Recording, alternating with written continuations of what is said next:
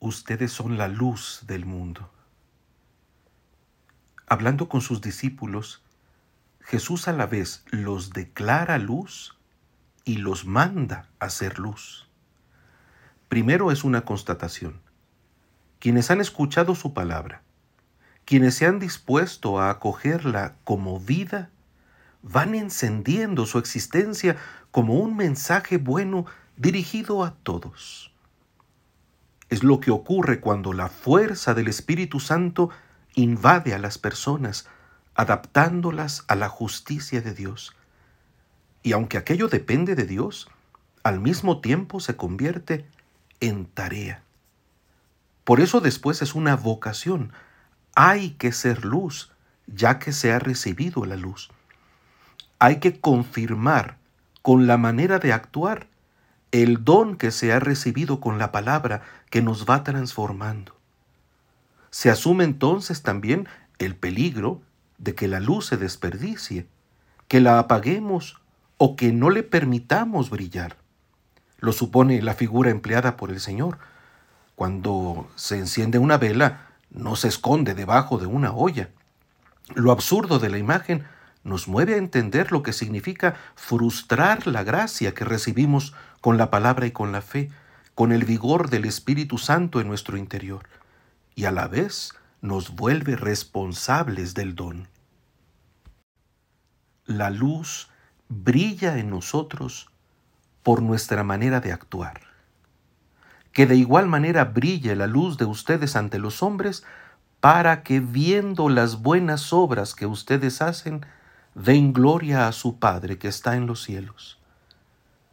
Las obras son patentes, están ante los ojos de los hombres y sobre todo ante los ojos de Dios. Ciertamente no es una invitación a la presunción ni a la vanagloria. El mismo Jesús nos invitará a realizar las obras de piedad en lo secreto, pero esto es para evitar que la buena obra se convierta en ocasión de soberbia asumida la honestidad interior a la que se nos llama por nuestra conducta, se sigue que no se trata de esconderse. El bien brilla por sí mismo. Nos convertimos en testigos porque nuestro estilo de vida deja ver la bondad de la palabra que se nos ha entregado. La palabra sola, en efecto, la palabra que no se encarna, la palabra oída que no cala en el corazón, se desvirtúa.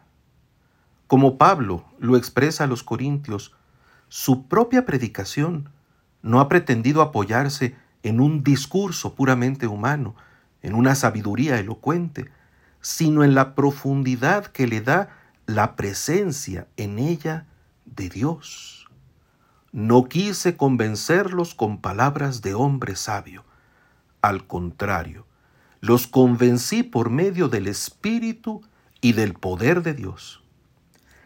Esta fuerza espiritual de la palabra obtenía su contundencia en realidad de las obras realizadas por Cristo, de su despojamiento que contenía la eficacia del amor divino.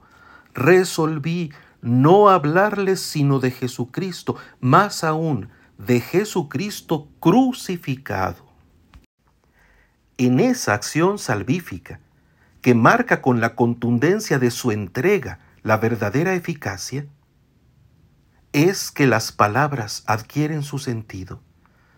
Cristo nos llama a ser luz por medio de nuestras buenas obras, porque en ellas ha de expresarse la bondad que Él mismo en su muerte redentora ha cumplido.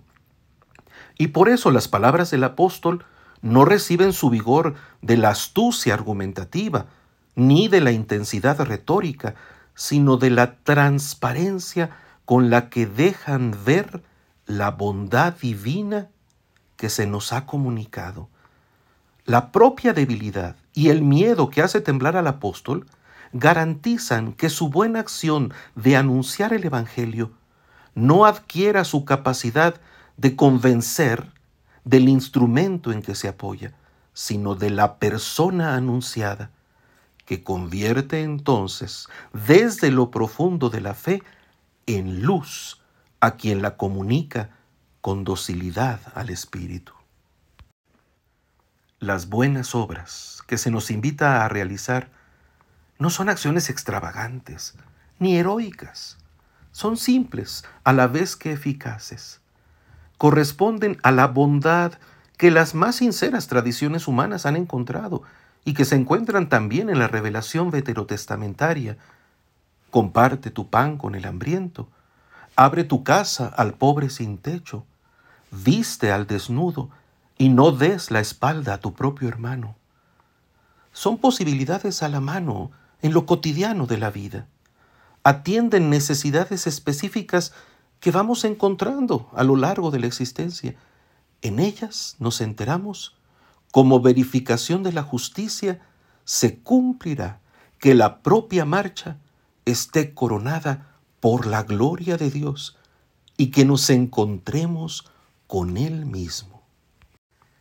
En efecto, el mismo Jesús establece este sentido teologal de las buenas obras, que los hombres den gloria a su Padre que está en los cielos. La bondad humana ratifica la plenitud de quien la lleva a cabo, pero no como algo que lo encierra, sino en una apertura que lo realiza. Así como la bondad son acciones puntuales que abren el corazón y la mano al necesitado, así su corona es la gloria de Dios. La bondad suprema del que nos ha hecho capaces de bondad brilla a través de nuestra existencia. Así, justicia y gloria convergen en la hermosa realidad de nuestra vida.